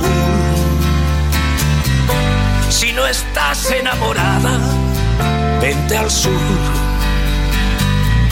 Sobran lunes por la tarde, faltan novios en los cines. Camarero, ponme un par de Dry Martínez. Conseguí llegar a viejo verde, mendigando amor. ¿Qué esperabas de un pendejo como yo? Buenas noches, Una de la tarde con 31 minutos. Estamos regresando de la pausa con esta canción del gran Joaquín Sabina, una canción de 2017 que tituló justamente así Canción de la Primavera. Y bueno, pues habla de esta eh, relación que no está funcionando. Y bueno, ya escuchó usted la última frase, no la voy a repetir textual, pero pues ¿qué esperabas de un penitente como yo, no? Dice el propio Sabina. Es el gran Joaquín Sabina cantando utilizando la primavera para estas metáforas de amores que surgen, que a veces no siempre germinan. Escuchamos un poco más y seguimos. Se te olvidan las bragas en mis últimos jardines. Te regalo una biznaga de jazmines. Ven a reavivar la hoguera, cenicienta de mis días. Buenas noches, primavera, novia mía. A la Una con Salvador García Soto. El ojo público. En A la Una tenemos la visión de los temas que te interesan en voz de personajes de la academia, la política y la sociedad. Hoy escuchamos a Javier Oliva Posada en Poder Nacional. El ojo público. ¿Qué tal, Salvador? Eh, buena, buena tarde. Saludos al equipo en cabina. Una, un abrazo para ti. Saludos a la radio auditorio en este inicio de semana con un, un fin de semana largo, como se le conoce, a propósito del natalicio de el presidente Benito Juárez García. Pues sí, evidentemente hay que seguir con el tema, como lo había apuntado en anteriores entregas, Salvador, respecto del fentanilo como una, un asunto, un tema prioritario de momento en la eh, relación bilateral con los Estados Unidos en materia de seguridad fronteriza y tráfico de drogas y desde luego pues eh, los estragos que causa mortales en los Estados Unidos. Leyendo y preparándome para esta breve nota, eh, la Oficina contra el Delito y las Drogas de las Naciones Unidas contabiliza eh, un 75% de las muertes de sobredosis en la Unión Europea y un 76% en los Estados Unidos como consecuencia del consumo del fentanilo y otros derivados opiáceos eh, sintéticos. La visita de estos congresistas, como dan cuenta varios medios el día de hoy, congresistas de los Estados Unidos al presidente de la República, pues van en el mismo sentido.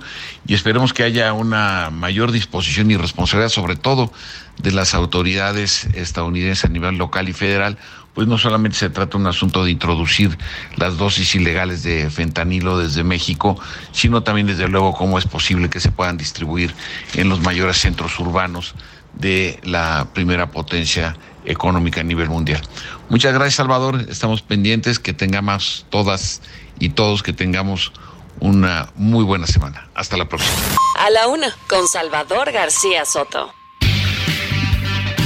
Muchas gracias al doctor Javier Oliva Posada, también una muy buena semana para él. Y comentaba esta reunión que tuvieron ayer, ayer domingo, en Palacio Nacional, el presidente López Obrador con un grupo de senadores y diputados del Congreso de Estados Unidos.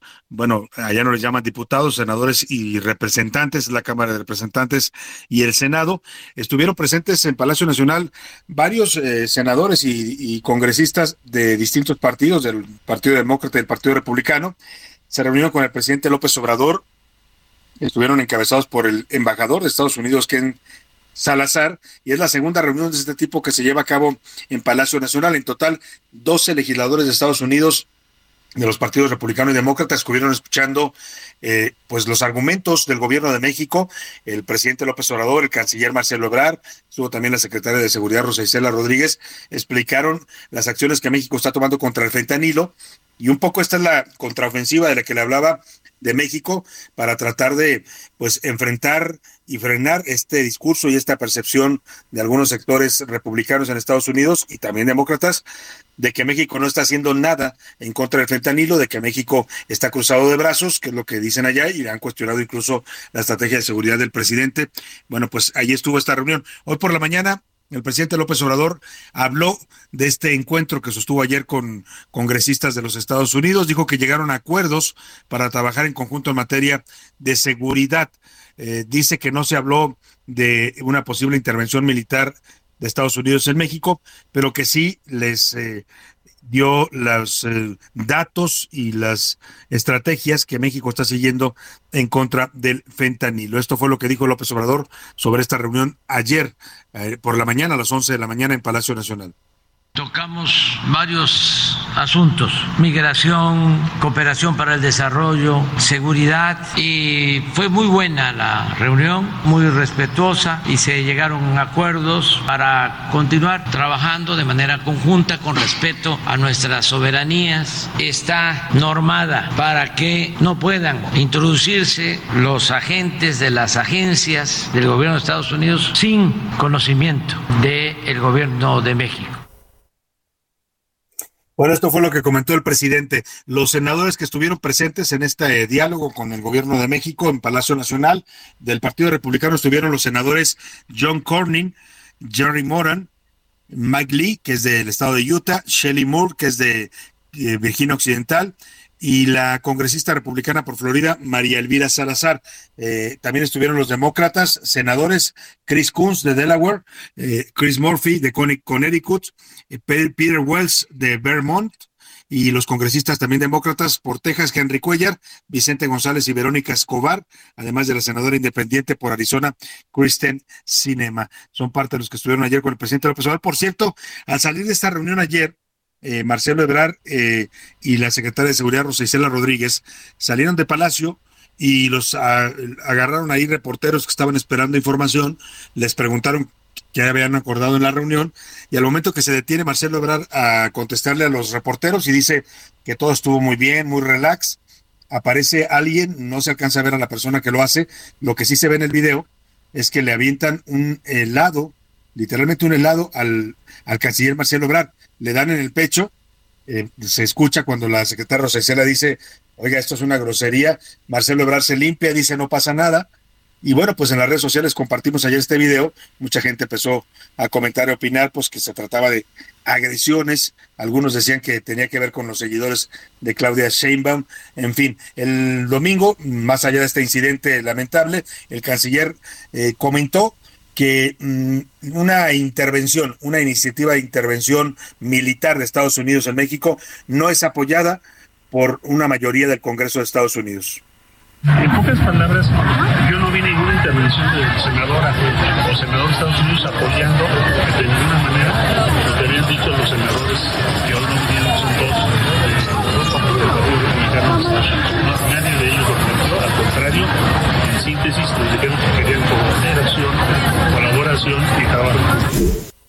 Bueno, pues ahí está lo que dice el canciller, que no hay no hay consenso para una intervención militar en México en el Congreso de Estados Unidos. Dice que son eh, específicamente algunos grupos de senadores republicanos los que están impulsando esta idea, pero que dista mucho de tener un consenso en el Congreso de los Estados Unidos. Y hablando precisamente de este tema, que es el que ha provocado esta confrontación, este enfrentamiento entre México y Estados Unidos, el, eh, en Chihuahua, se han reportado ya una alerta de salud. Mira, hace unos días el presidente López Obrador dijo de manera, me parece muy irresponsable y poco informada en su mañanera, que no había consumo de fentanilo en México que no era un tema para preocuparse en México. Después salieron una serie de reportes, investigaciones periodísticas que le dijeron al presidente, oiga, presidente, perdón, pero se está consumiendo fentanilo en Tijuana, se está consumiendo fentanilo en Sinaloa, se está consumiendo, eh, ahora dicen en Chihuahua también. Hay una alerta de salud porque se han reportado ya varias muertes que se atribuyen a sobredosis por fentanilo. Inclusive, en los últimos años, en los, perdóneme, en los últimos días han detectado a varias personas muertas, drogadictos muertos en la calle, que quedan ahí tirados por sobredosis de fentanilo. Es un problema que pone en alerta a las autoridades del estado de Chihuahua, tanto en Ciudad Juárez como en Chihuahua capital. Vamos contigo, Federico Guevara, justo allá al estado más grande de la República, para que nos cuentes qué está pasando con el fentanilo en Chihuahua. Efectivamente, Salvador, Ciudad Juárez y Chihuahua son los dos municipios en donde se ha detectado el mayor problema de uso y abuso del fentanilo, de acuerdo con personas de la Secretaría de Salud. Aseguraron que en estos municipios es donde se ha detectado un severo problema con casos de sobredosis.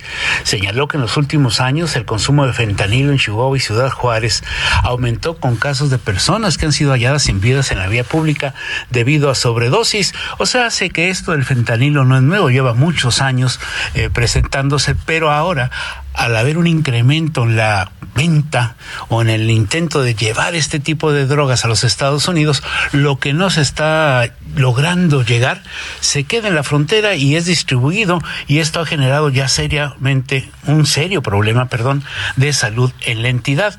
Y esto desafortunadamente irá aumentando día a día dado que la situación en el trasiego de drogas y en donde se han cerrado más los puntos de revisión en los Estados Unidos, va a generar que más drogas se quede en esta frontera y así empiece a generar mayores problemas. Hasta aquí la información, Salvador, que tengas un excelente día.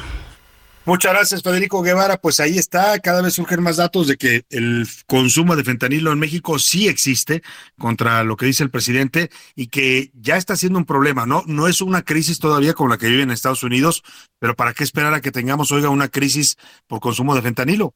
Mejor que las autoridades, la Secretaría de Salud, que no ha escuchado para nada hablar al doctor López Gatel de estos asuntos, no que ahora que se supo que también le dieron rendecibir a él, junto con el presidente López Obrador y a José Ramón López Beltrán, un medicamento que se utilizó en las primeras épocas del COVID, que, ah, bueno, pues no se lo dieron a todos los mexicanos porque era muy caro, pero sí al presidente, a López Gatel y al señor José Ramón López Beltrán, hijo del presidente. O sea, dicen que aquí ya en la 4T no hay privilegios, pero pero cuando se trata del presidente, de su familia y de sus colaboradores, pues parece que los privilegios todavía continúan en contra de lo que dice el discurso. Oiga, pero retomemos este tema de la primavera, porque ya estamos a nada, a 40 minutos, de menos, quizás 37 minutos de que comience la primavera, a las 3 de la tarde con 24 minutos empezará oficialmente, y muchos se mueven a, estas horas, ya que le estoy hablando, ya está llena la pirámide de Cuicuilco aquí en la confluencia de insurgentes y periférico.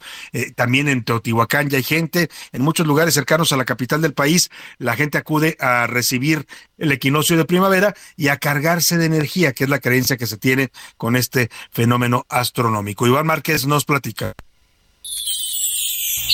Buenas noches, primavera. Bienvenida al mes de abril. En punto de las 3 de la tarde con 24 minutos hora de la Ciudad de México, 10 de la noche con 24 minutos al otro lado del mundo, se dará el equinoccio que da paso al inicio de la primavera, una estación caracterizada por el renacimiento de la naturaleza, incremento de las temperaturas y el regreso de especies migratorias. Esto se da justo cuando el sol cruce el ecuador celeste de sur a norte, es decir, que el día y la noche durarán lo mismo. Dicha actividad es aprovechada por miles de personas, incluidos los mexicanos, para recibirla y de paso cargarse de energía, por lo que acuden a zonas arqueológicas. Una de las más visitadas son las pirámides de Teotihuacán, aunque en este año el Instituto Nacional de Antropología e Historia dio a conocer que estará prohibido subirse a estas, aunque el acceso a la zona es con normalidad, de 8 de la mañana a 5 de la tarde. Otro punto es el Templo Mayor, ubicado en el centro histórico de la capital, el cual fue núcleo importante de los aztecas y corazón de Tenochtitlán. Además de la zona arqueológica Cuicuilco, que se encuentra en Tlalpan. Otra más es la zona arqueológica de Tlatelolco, fundada por ahí de 1337. Y por qué no, en el Cerro de la Estrella. Así, la primavera, donde el calorcito se hace presente y los árboles y flores se llenan como nunca de vida. Para la una con Salvador García Soto, Iván Márquez. Bueno, lo del calorcito lo vamos a dejar para unos días después que menciona Iván con la primavera. Sí creo que la gente tiene mucho la creencia de que el equinoccio y el inicio de esta etapa del año puede cargarnos de energía, por eso acuden a estos centros ceremoniales.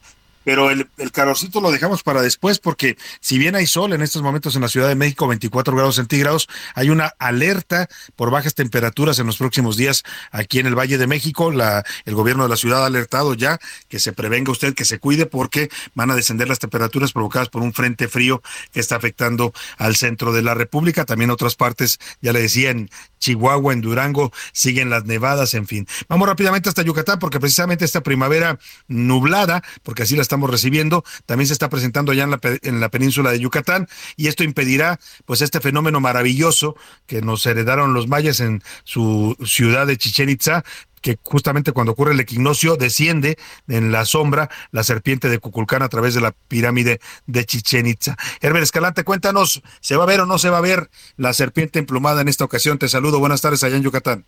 Pues hoy que ingresa la primavera, se espera el descenso del dios Kukulcán en la pirámide del castillo en Chichen Itza. Sin embargo, debido al mal tiempo que se registra desde ayer domingo en Yucatán, es probable que no se aprecie el equinoccio esta tarde. De hecho, el fenómeno de luz y sombra no ocurrió en otro sitio prehispánico, en Tzibichaltún, debido a que este lunes amaneció nublado y con lluvia. Los turistas que acudieron a ese lugar no pudieron ver que el dios Kin, el sol, atravesara el palacio de las siete muñecas. Esta es la información que tenemos desde Bueno, pues a ver si se logra ver este fenómeno impresionante. Eh, la verdad es que sí está un poco atípica el, el, arranque de esta primavera, pero aún así hay que disfrutarla y hay que recibirla con Oiga, y lo que no estamos recibiendo con muy buen ánimo y más bien causa preocupación es este tema de los datos biométricos de los mexicanos. ¿Se acuerdas tú que hubo un intento hace el año pasado de toda esta discusión que tuvo que ver en el, perdóname, fue el año 2021 que tuvo que ver con la discusión de un padrón nacional de usuarios de telefonía celular donde nos querían pedir los datos biométricos. Afortunadamente el tema terminó siendo desechado por la Suprema Corte a partir de controversias que puso el IFT, el Instituto Federal de Telecomunicaciones, pero ahora hay nuevo, un nuevo intento de, del gobierno y de la 4T de Morena en la Cámara de Diputados se está avalando una nueva iniciativa que incluye construir esta misma base de datos biométricos. Estaría a cargo del presidente del gobierno de López Obrador eh, y su diseño y sería administrado el padrón por la Secretaría de Gobernación.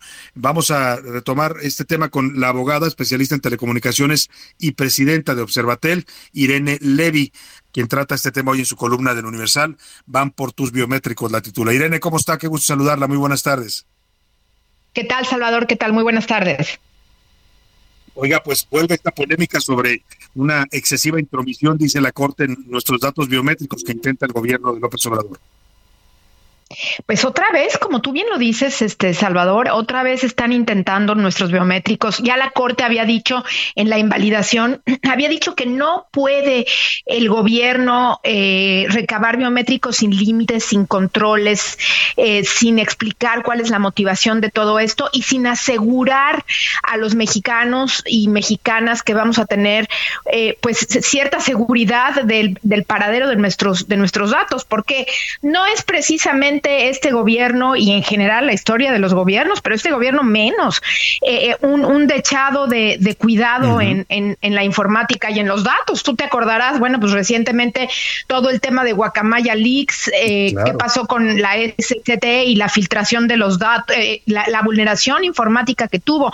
Esta nueva, este nuevo intento, este nuevo intento por parte del Congreso, es muy importante que, que lo sepamos y que, la, que levantemos la voz porque Salvador ya se aprobó en la Cámara de Diputados y ahora va al Senado y es ahí donde debemos detener esto. ¿Y por qué digo que debemos detener? Todo esto tiene un origen en una modificación constitucional que obliga al Congreso de la Unión a homologar y a armonizar los eh, registros civiles y otros registros, que me parece muy bien porque es un desastre. Cada registro civil en cada lugar tiene sus propias reglas.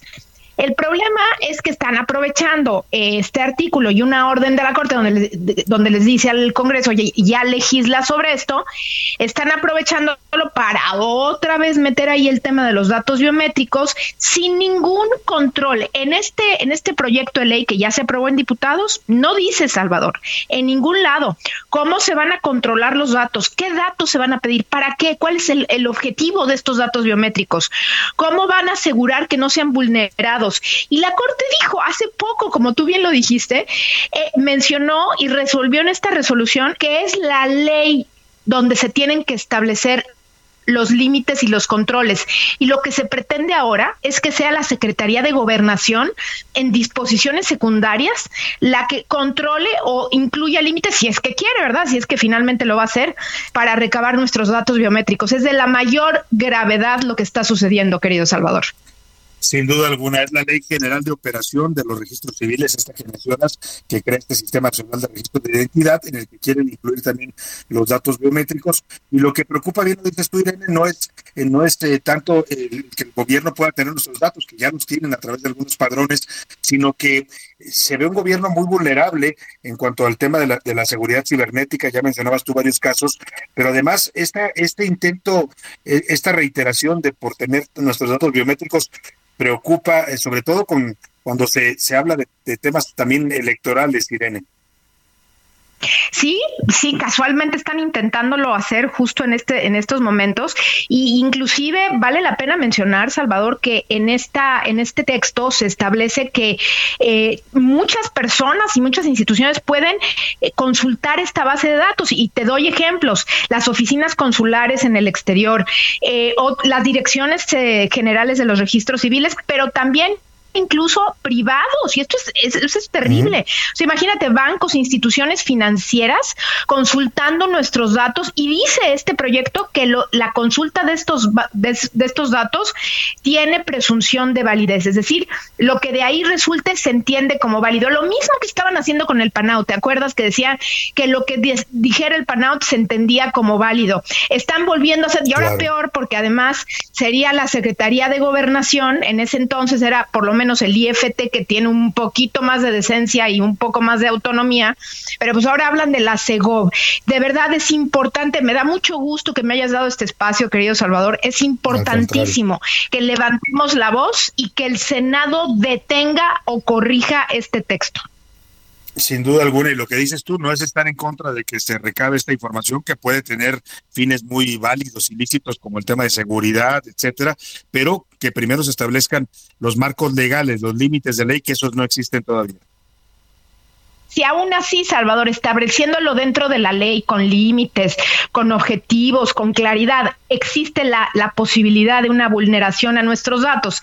Imagínate si no incluimos absolutamente nada. Y es lo mismo claro. de siempre. Otra vez están legislando al vapor con cuestiones inconstitucionales. ¿Y qué va a seguir? Pues va a seguir, si se aprueba en el Senado como está, pues viene otra acción de inconstitucionalidad y más chamba para la Corte. Están legislando de verdad de una manera real realmente vergonzosa en contra no solamente de la Constitución, porque es una restricción a un derecho humano consistente en la privacidad y el derecho a la privacidad de tus datos personales y dice claramente la Constitución y la Corte que los límites a estos derechos tienen que estar establecidos en ley y no puede ser una autoridad como Segobla que lo haga. Entonces, realmente yo espero, Salvador, que sí. esto se detenga en el Senado o se modifique, porque no podemos seguir haciendo este tipo de cuestiones.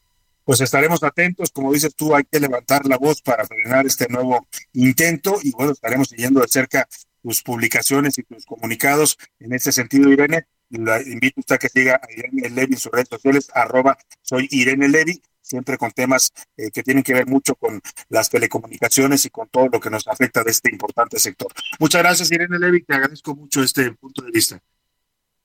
Gracias a ti, gracias a todos. Buenas tardes. Un saludo, muy buenas tardes a Irene Levy, abogada especialista en telecomunicaciones y presidenta de Observatel.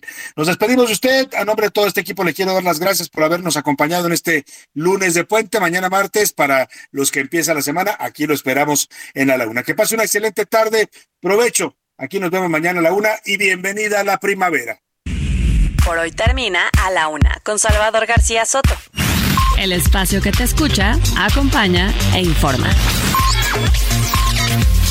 A la una con Salvador García Soto.